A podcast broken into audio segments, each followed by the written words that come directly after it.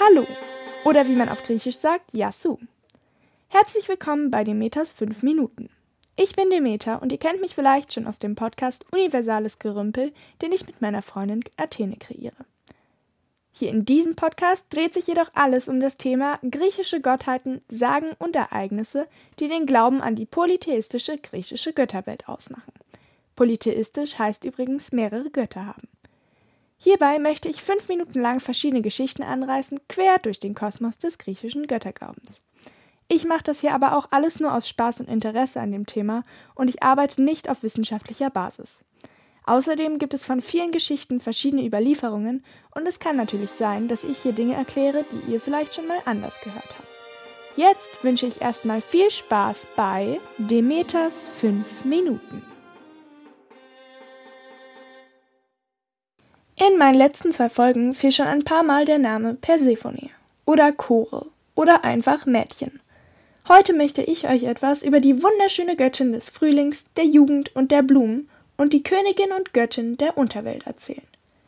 Ihr fragt euch jetzt sicher, wie passt das beides denn bitte zusammen? Das finden wir jetzt gemeinsam raus. Wenn ihr in den letzten zwei Folgen eingeschaltet habt, wisst ihr eigentlich schon so gut wie alles über ihre Familie. Ihre Mutter ist die Korngöttin Demeter und Persephones Vater ist Zeus, der Herrscher des Universums. Persephone hat viele Onkel und Tanten, denn Demeter hat ja fünf Geschwister. Zum Beispiel Hera oder Hades oder Zeus. Ja, ihr Vater ist gleichzeitig ihr Onkel. Hä? Zeus hatte sich in seine überaus heiße Schwester Demeter verliebt und in der griechischen Mythologie heißt verliebt so viel wie ich zeug ein Kind mit ihr. Oder optional, sie hat keine Lust auf mich. Na, dann verwandle ich mich eben in ein Tier und, ähm, ja. Den Rest könnt ihr euch hoffentlich denken, denn das werde ich hier nicht mehr weiter ausführen. Jedenfalls war ein wunderschönes kleines Mädchen geboren und ihre Eltern nannten sie liebevoll Chore. Chore heißt übersetzt einfach Mädchen oder Kornmädchen. Also wirklich sehr liebevoll. Applaus dafür bitte. Chore wurde älter, und da ihre Eltern Götter waren, mussten sie den ganzen Tag so Götterkrams machen und konnten nicht auf ihre hübsche Tochter aufpassen. Das übernahm stattdessen Kindermädchen, die Nymphen, welche sanfte Naturgeister waren und mit der lebensfrohen Chore den ganzen Tag Blumen pflückten und über die Wiesen hüpften. Chore wurde noch älter und war jetzt zu einer jungen Frau herangewachsen. Sexy, hübsch und unfassbar intelligent waren viele Wesen von der Schönheit der Göttin beeindruckt. Und wenn ich Wesen sage, was meine ich dann? Richtig, Götter. Und wen meine ich, wenn ich Götter sage? Einen riesigen Applaus für die richtige Antwort. Zeus. Ihr Vater und Onkel verliebte sich in sie, und da Chore nichts davon hören wollte, musste sich Zeus in eine Schlange verwandeln, um mit ihr ein Kind zu zeugen. Der Sohn der beiden hieß Zagreus und war ebenfalls ein Gott. Gott plus Gott ist gleich Gott. Logisch, oder? Zagreus konnte sich in jedes beliebige Tier verwandeln. Irgendwann später wurde er umgebracht und seine Überreste vermischten sich irgendwie mit Schlamm und daraus formte ein Titan namens Prometheus später so ein kleines, langweiliges Ding.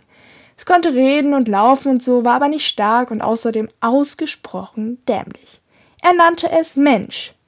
Aber das ist eine andere Geschichte, die ich in einer meiner nächsten Podcast-Folgen erklären werde.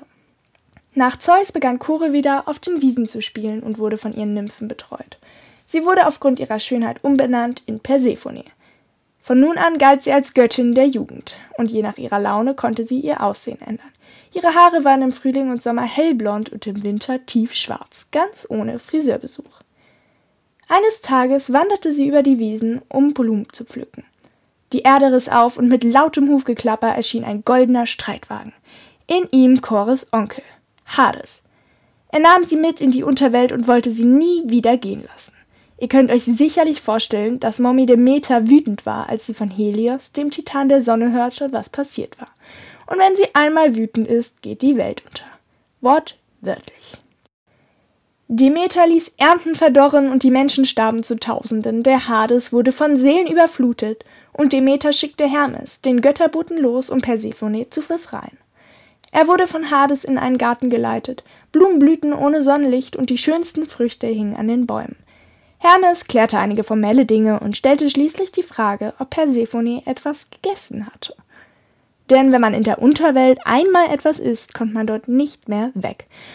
Und ja, Persephone hatte ein winziges Stück Granatapfel gegessen.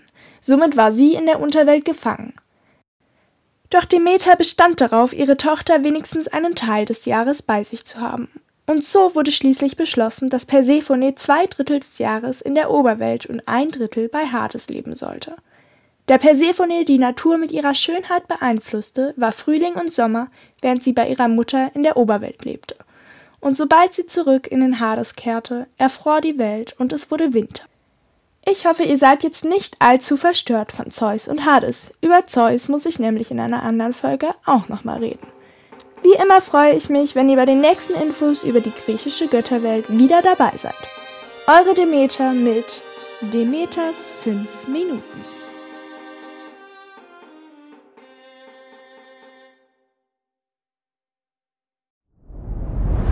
Dir hat dieser Podcast gefallen? Dann klicke jetzt auf Abonnieren und empfehle ihn weiter. Bleib immer auf dem Laufenden und folge uns bei Twitter, Instagram und Facebook. Mehr Podcasts findest du auf meinpodcast.de.